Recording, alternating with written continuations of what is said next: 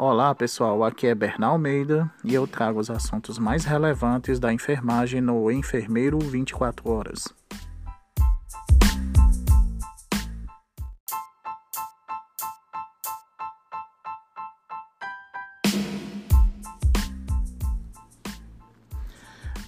Com estoque de medicamentos para intubação no limite crítico, prefeito de Santarém recorre ao Ministério da Saúde a falta do kit de intubação pode comprometer o atendimento aos pacientes, pois não há mercado para disponibilizar os medicamentos em quantidades necessárias. Após ser comunicado pela organização social o Instituto Mais Saúde que o estoque de medicamentos destinados à intubação de pacientes no Hospital de Campanha de Santarém entrou em limite crítico com risco de acabar em quatro ou cinco dias, o prefeito Nélio Aguiar, do DEM, enviou um ofício ao Ministério da Saúde para Marcelo Queiroga, pedindo o envio de milhares de ampolas de 19 tipos de medicamentos para o município.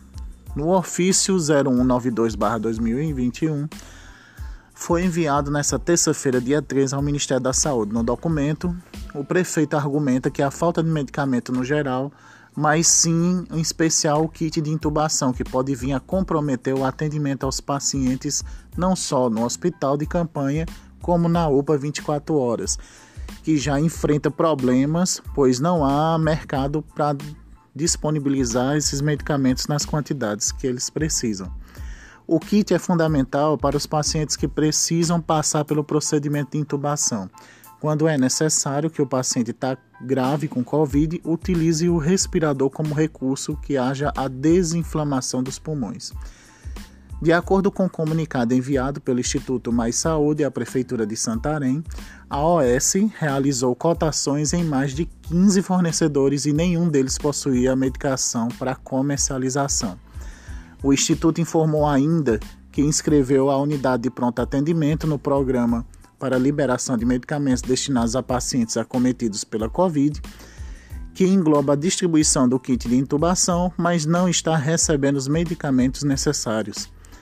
Até terça-feira, o estoque do hospital de campanha para o suprimento do kit continha 110 ampolas de midazolam, 220 ampolas de midazolam 3 ml, 359 frascos de fentanil 10 ml, 270 ampolas de fentanil de 5 ml, nenhuma ampola de roncorônio, 50 ampolas de atracúrio, 183 ampolas de ketamina de 2 ml, 90 ampolas de ketamina de 10 ml e 120 ampolas de Precedex 2 ml.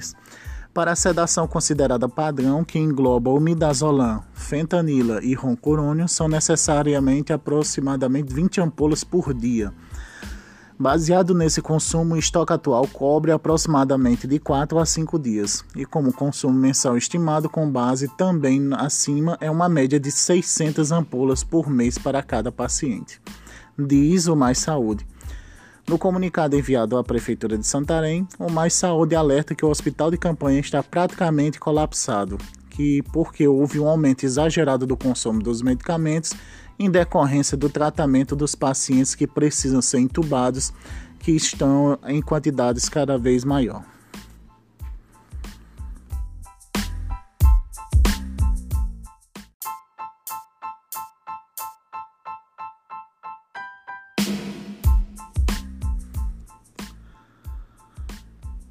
Ministério alerta que 1,5 milhão de brasileiros estão aptos a tomar a segunda dose para procurarem os postos de vacinação. Em parceria com o Ministério da Saúde e dos conselhos de secretários de saúde, irá traçar estratégias para completar o esquema vacinal. Cerca de 1,5 milhão de brasileiros que tomaram a primeira dose das vacinas Coronavac e Oxford AstraZeneca devem comparecer aos postos de vacinação para a segunda dose e aplicação e assim garantir a completa eficácia dos dois imunizantes. O apelo foi feito nessa manhã da terça-feira pelo ministro da Saúde, Dr. Marcelo Queiroga, que pela coordenadora da, do Programa Nacional de Imunizações, Franciele Fantinato, durante uma conversa com jornalistas na sede do Ministério. Mesmo aquelas pessoas que perderem o prazo estabelecido no cartão de vacinação para o reforço da vacina Covid-19 devem procurar uma unidade de saúde para a segunda dose. Destaco que, mesmo que se vença o prazo, a recomendação do Programa Nacional de Imunizações é que elas completem o esquema. Então, quem atrasou e não conseguiu ir com 28 dias de intervalo da Coronavac, ou aquelas que não conseguiram ir com 84 dias da AstraZeneca, devem comparecer para complementar o esquema, vacina, é, enfatizou a coordenadora.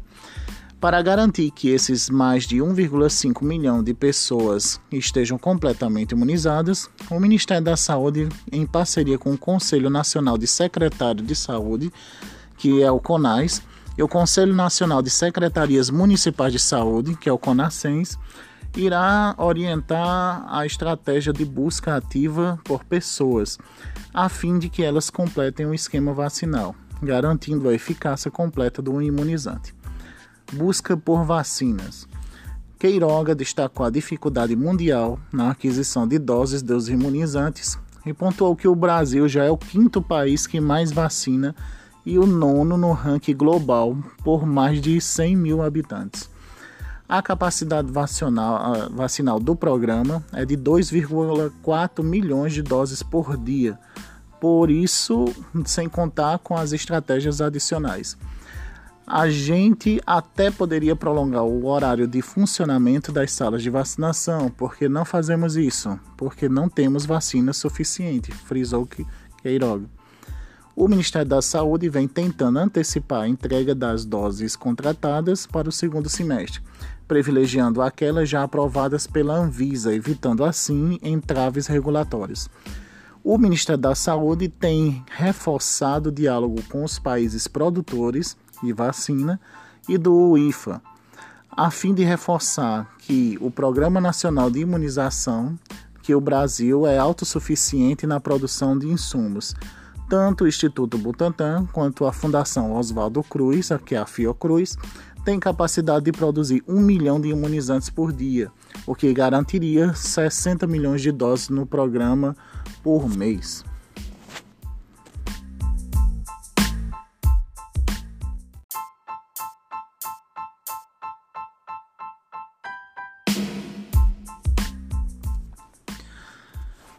Paciente é preso suspeito de matar técnico de enfermagem em clínica no sul do Piauí. Segundo informações do capitão Elias, do 4 Batalhão da Polícia Militar do, de, do Piauí, em Picos, o crime teria sido cometido por um paciente que estava internado na clínica.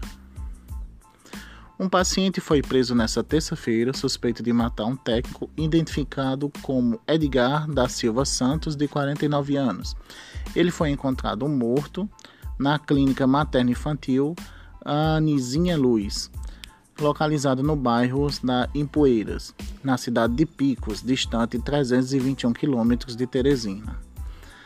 Segundo o capitão Elias, do 4 Batalhão da Polícia Militar de Picos, o crime teria sido cometido por um paciente que estava internado na clínica.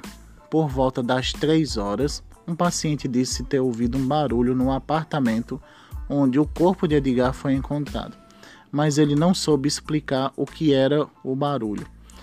Hoje, por volta das 7 horas, quando os funcionários estavam fazendo a ronda, encontraram no apartamento Edgar da Silva sem vida e o paciente que estava internado naquele apartamento havia fugido. O paciente estava internado desde a noite da segunda-feira na clínica. A polícia militar foi acionada e prendeu o suspeito. Recebemos as características do paciente que estava internado naquele apartamento e localizados. Ele foi encontrado na Avenida Getúlio Vargas, no centro de Picos. Ele foi preso e encaminhado para a central de flagrantes, explicou o capitão. Ainda não se sabe a causa da morte nem a possível motivação do crime, mas a perícia da Polícia Civil foi acionada até o local e o laudo deve sair em alguns dias. Em nota, o Sindicato dos Enfermeiros e Auxiliares e Técnicos de Enfermagem do Piauí informou que irá acompanhar as investigações.